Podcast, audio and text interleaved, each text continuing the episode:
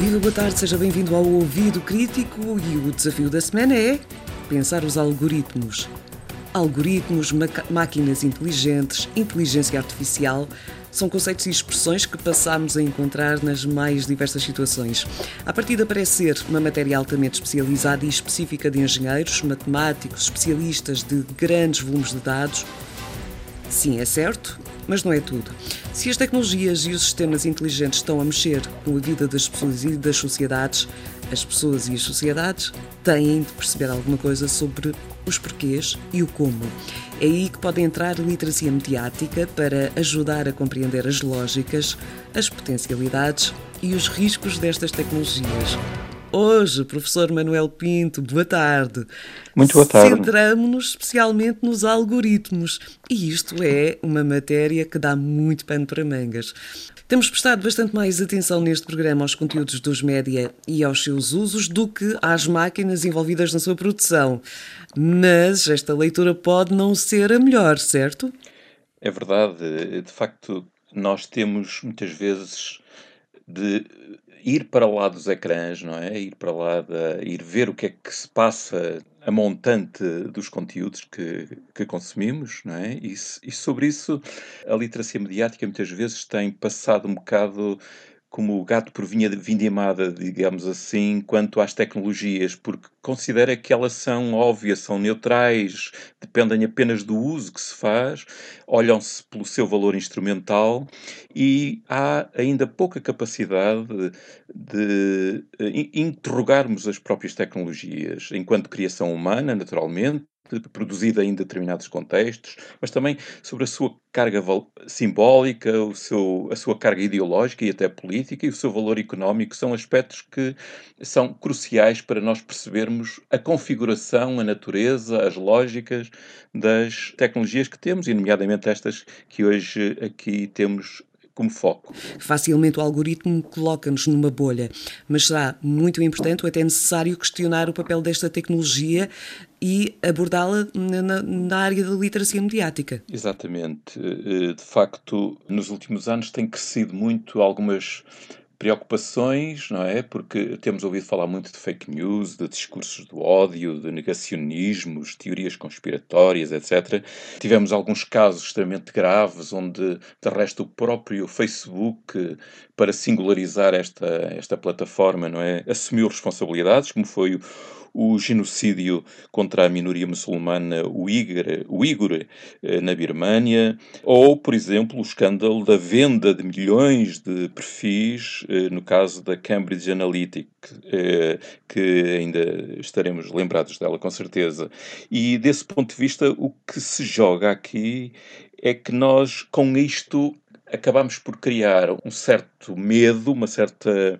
adensar-se uma teia de problemas à volta dos algoritmos, quando, digamos assim, eles em si, de facto, são tecnologias, recursos que podem ter uh, utilizações extremamente interessantes de personalização, de serviços e de conteúdos, de autonomia até de nós enquanto utilizadores, digamos, de atenuar em alguns aspectos as desigualdades dos que usam a redes sociais, de nos libertar para outras tarefas mais, mais criativas, mais interessantes, etc.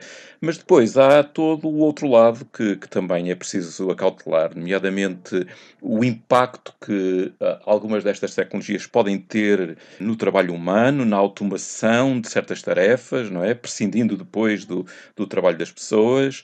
Questões ligadas até à saúde mental, como depressão, ansiedade, que às vezes, sobretudo em adolescentes, eh, surgem.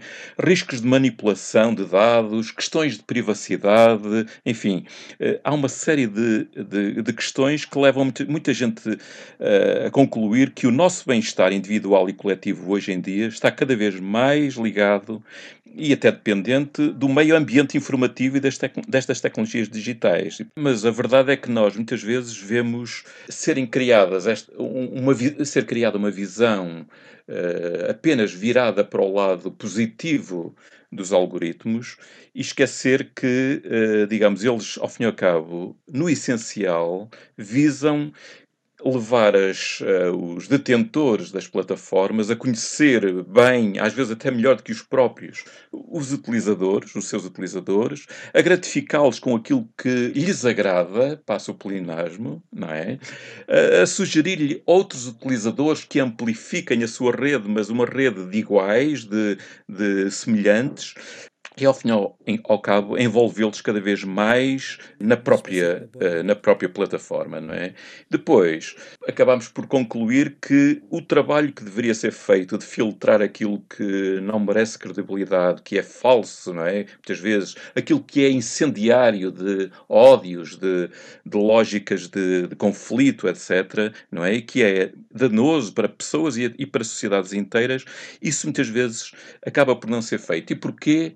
Um estudo, uma reportagem em profundidade feita recentemente por uma repórter para, para a revista Technology Review do MIT, eh, chegava à conclusão de que estas redes vivem precisamente daquilo que acicata as emoções dos utilizadores e, portanto, eles nunca podem levar uh, o combate a essas matérias tão longe que comprometam o seu próprio, o, a lógica do, deste negócio, não é? Portanto, digamos que é uma luta permanente entre a reputação da plataforma e a lógica económica do, da própria plataforma, não é? E, e muitas vezes isto acaba por ser a desfavor dos utilizadores que, de alguma forma, estão metidos, acabam por ser metidos em lógicas que não são uh, boas para esses utilizadores. É? Portanto, é um bocado neste drama que nós estamos metidos e que é importante, por um lado, não dramatizar excessivamente, mas, por outro lado, estarmos atentos a eles. Não é? Ora, isto levanta desafios, com certeza.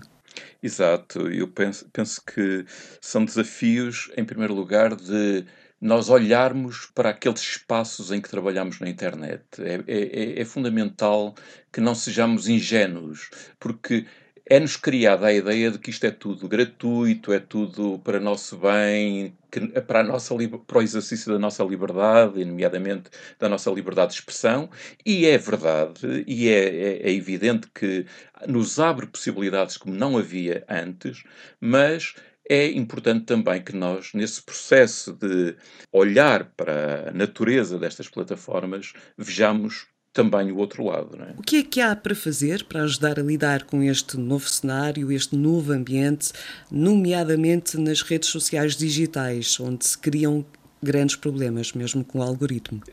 É, pois essa é uma questão, é, uma questão complexa, mas absolutamente crucial. Eu, procurando resumir, não é, é, gostaria talvez de sublinhar três aspectos. Um é conhecer, conhecer as redes sociais conhecê-las não apenas como espaço que nós usamos, mas como espaço que é habitado e é eh, conduzido de acordo com determinadas lógicas. Essas lógicas precisam de ser conhecidas. Nós precisamos de, digamos assim, eh, estudar, por assim dizer, o meio que estamos a utilizar. O segundo desafio é, muitas vezes, denunciar. Denunciar quando encontramos eh, digamos, a mentira, uh, o discurso do ódio, aquilo que é, ao fim e ao cabo, ilegal, que é prejudicial para a nossa vida, para a vida da sociedade. E o terceiro aspecto é exigir uma maior autorregulação e, porventura, também uma maior regulação quando essa auto autorregulação não funcionar. Porque nós sabemos hoje que esses, os detentores dessas grandes plataformas digitais são grandes poderes também, não são apenas empresas, são também poderes com o seu lado económico, o seu lado até político, eh, que muitas vezes têm, eh, digamos, um volume de negócio superior aos orçamentos de muitos Estados. E, portanto, é, é importante os cidadãos que usam estas plataformas tirarem partido delas, mas também não permitirem que certo tipo de lógica se desenvolvam e obriguem as plataformas a autorregularem-se e a corrigirem eh, até a natureza dos próprios algoritmos, não é? Para que defendamos mais os interesses do cidadão. A encerrar, dizemos-lhe que foi criado um fundo europeu para apoiar projetos de literacia digital e verificação de factos em todos os países europeus.